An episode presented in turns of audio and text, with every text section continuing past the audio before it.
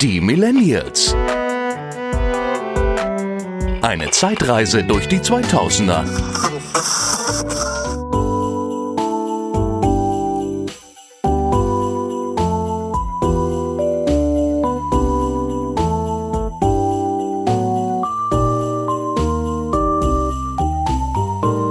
So, die dicken roten Kerzen sind wieder angezündet. Es riecht nach Tannenzweig und äh, Zimt hier im Raum der Millennials äh, am 15. Dezember.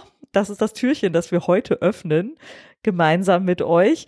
Wir haben euch jetzt wieder eine Woche hungern lassen. Der Adventskalender ist nicht so üppig gefüllt bei uns, aber ähm, dafür umso schöner hoffe ich. Mhm. Dörte hat wieder was mitgebracht und ich habe auch was mitgebracht. Und ich muss gestehen, ähm, es lohnt sich, diesen Podcast entweder spät abends oder vielleicht so um die Mittagszeit zu hören, denn bei mir ist es diesmal auch nichts Süßes.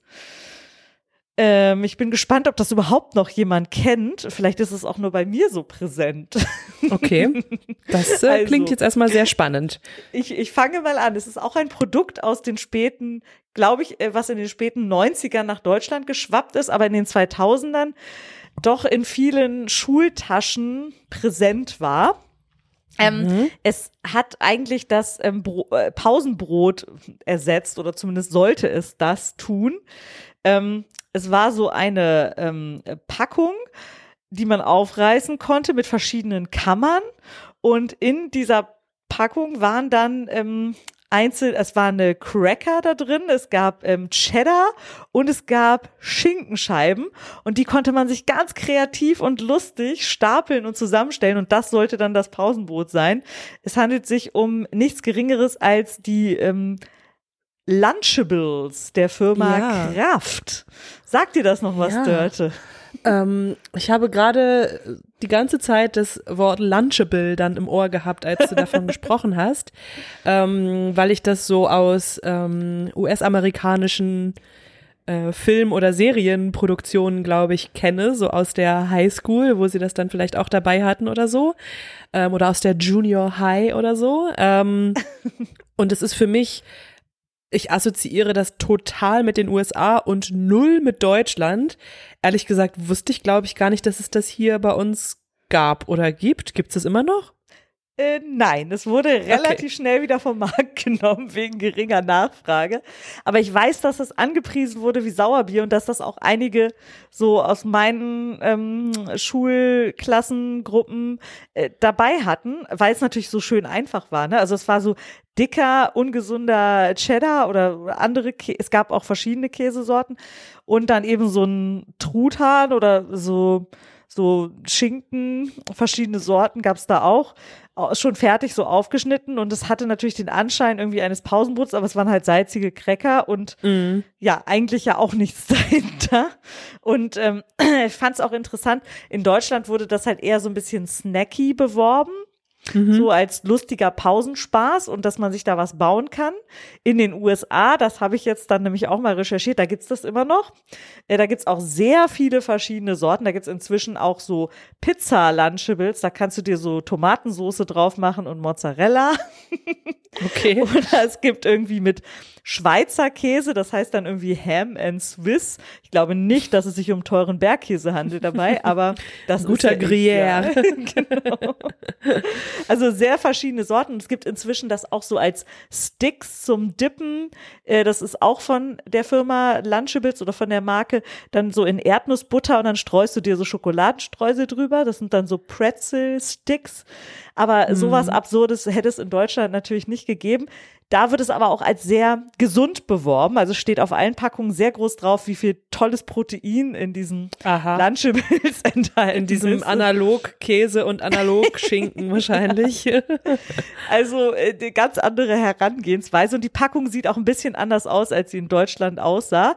Aber da gibt's das noch. äh, Eben das Pro- Sortiment wird ständig erweitert. Es gibt auch Dinge, die du dir kurz in die Mikrowelle schieben kannst ähm, von Lunchables. Also auch immer dieses abgepackte Modell, aber du baust dir kurz was zusammen, packst das dann in die Mikrowelle und dann hast du ein leckeres Käsesandwich oder ähm, Chicken Nuggets oder oder Wow, oder. ja.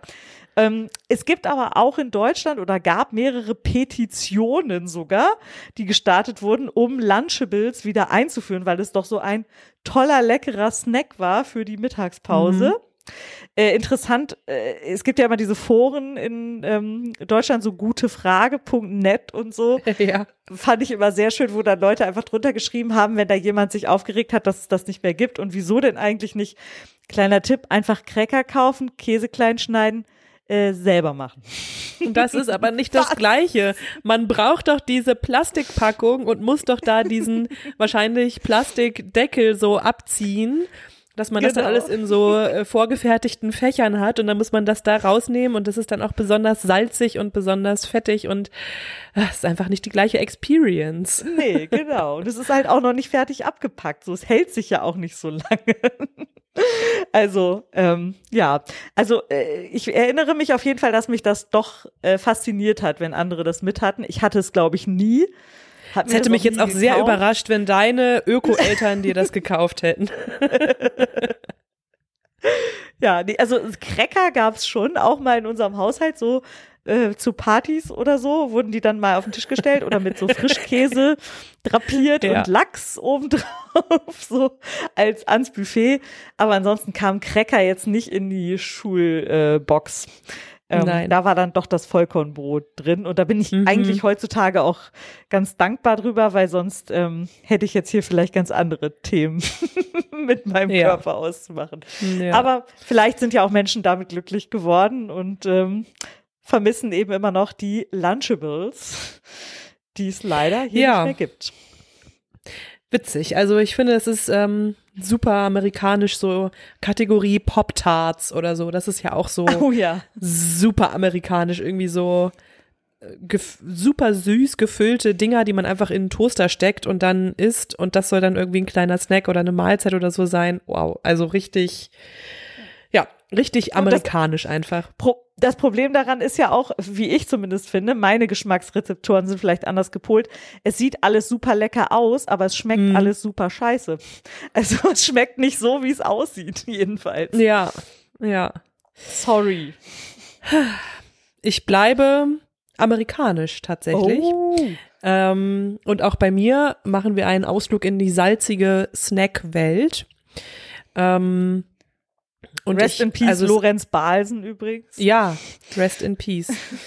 äh, Lorenz Balsen, äh, für alle, die es nicht wissen, also wir als Hannover Kinder wissen das natürlich. Also Lorenz Balsen hatte sich mit, mit seinem Bruder mal zerstritten und äh, der Bruder hat dann Balsen Süßwaren gemacht und Lorenz Balsen hat dann Lorenz Snackwaren gemacht. Also alles, was von Lorenz war, war von Lorenz Balsen verantwortet. Ja. Ähm, das war, glaube ich, auch so richtig 90er noch so, die Lorenz äh, Snackwelt, oder? Die, ich glaube, die damals noch Balsen hieß und dann irgendwann komplett Mhm. den Namen Balsen rausgestrichen hat und dann äh, eben zu Lorenz wurde, aber sich dann natürlich auch gerade in den späten 90ern und frühen 2000ern, ich glaube auch mit zunehmender Konkurrenz durch so Dinge wie Pringles, die dann ja auch in die nach Deutschland kamen, äh, erweitert hat. Ich hoffe, ich habe jetzt nichts vorweggenommen.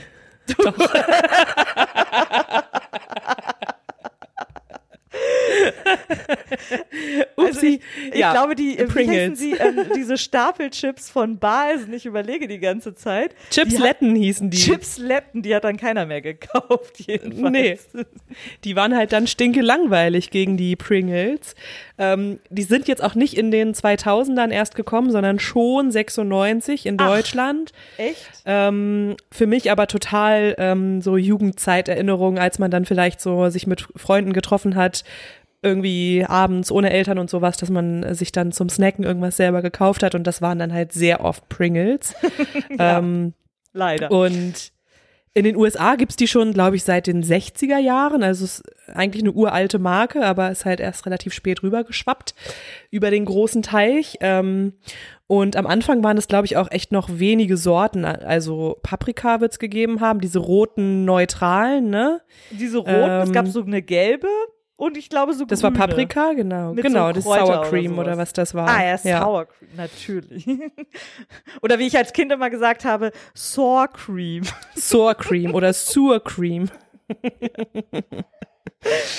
Aber die roten waren eigentlich, waren ja eigentlich genauso wie diese, um jetzt Lorenz hier nochmal eine kleine Ehrenrunde zu drehen, äh, waren ja eigentlich so ziemlich das gleiche, vielleicht ein bisschen dicker und ein bisschen, ähm, ja, doch irgendwie ein bisschen gehaltvoller. Ne? So die anderen Chips waren immer sehr dünn und klein und die waren halt so riesig und das hat einen, glaube ich, also hat mich zumindest irgendwie mal dann doch mehr angesprochen, dass man da halt und auch so Ja. eine Riesenpackung natürlich, ne, die man so eine so eine Riesentonne, die man da hatte.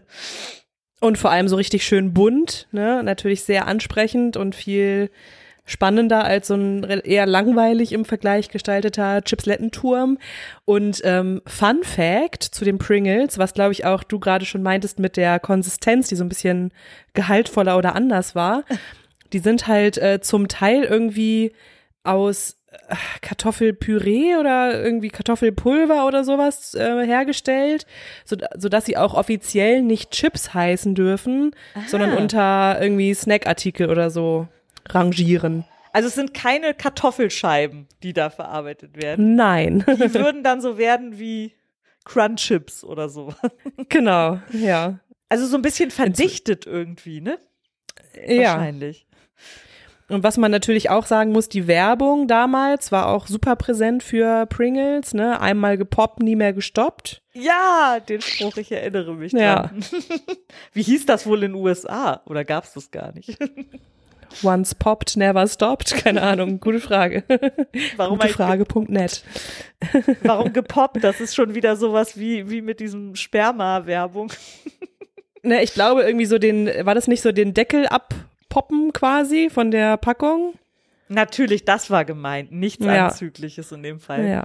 Ähm, Nein. Stimmt. Und überhaupt, das Coole war ja auch, dass man in diese Packung so rein, also äh, diese anderen Chips, entweder waren sie ja in so einer Tüte und unordentlich, äh, unsortiert da rumgekrustelt, oder ähm, sie waren in so einer, in so einer Lade, die man so rausziehen konnte. Aber Mhm. bei den Pringles war es ja halt auch immer dieses, man greift rein und weiß gar nicht mehr, wie viel drin ist. Es war irgendwie so ein bisschen spannender, die Experience des Pri Pringles-Essens. Und sie waren halt auch mega krass mit Gewürzen vollgehauen, ja. ne? Also ich finde, es gab immer Unterschiede, je nachdem, was man für, ein, für eine Ladung irgendwie erwischt hat, was für eine Packung. Teilweise waren die so voll mit diesem, diesem Pulver, was man ja dann auch so vorher so schön ablecken konnte, weil die Chips ja so fest waren. Mm, dann hatte man irgendwann nur noch so eine Paprikazunge mit all diesem krassen Salz und diesen wahrscheinlich Geschmacksverstärkern da drauf. Aber ha, good times. Ja. Aber ich persönlich habe auch noch eine, überall. Ich habe auch noch eine ganz persönliche Anekdote zu Pringles, weil als ich schwanger war vor zwei Jahren äh, und ganz am Anfang stand meiner Schwangerschaft, hatte ich ähm, sehr wenige Antipathien, was Lebensmittel angeht und aber auch sehr wenige Gelüste. Aber eine Lust hatte ich schon und das waren Pringles Barbecue. Ach, echt, das ist sehr Ja. Erstaunlich. Da hatte ich so drei Wochen, da musste ich die mehrfach kaufen. Das ist ja witzig, weil bei mir, ähm, ich bin ja jetzt äh, gerade in dieser, also ich bin jetzt gerade noch in der Schwangerschaft und bin jetzt noch in diesem Modus, dass ich nicht alles mag. Und was äh, definitiv bei mir auf der Streichliste steht, schon seit Anfang an, ich kann mir nicht helfen, sind alle salzigen Snacks, verrückterweise. Also äh, ich habe es auch ein paar Mal versucht. Nachos, Erdnüsse oder auch Chips. Hilft nichts, ich komme nicht ran, ich mag's nicht mehr. Nur so Salzbrezeln oder sowas, so ganz klassische Sachen oder Salzstangen, das geht noch, aber äh, keine Gelüste auf sowas in der Art. Und wenn ich jetzt an Pringles denke, dann boah. Also, Dann müssen wir schleunigst aufhören an dieser Stelle und Ja. äh, euch, liebe Millennials da draußen, verweisen auf den 22. Dezember. Dann sind wir wieder da und öffnen unser finales äh, viertes Türchen. Uh, ja, und dann habe ich was ganz Uh. Frisches für euch, äh, was dann auch wirklich nicht alt werden darf. Und ich habe etwas, das kann man gar nicht essen. Haha. Was für ein Teasing. Bis nächste Woche. Tschö. Tschüss. Eine Zeitreise durch die 2000er. Die Millennials.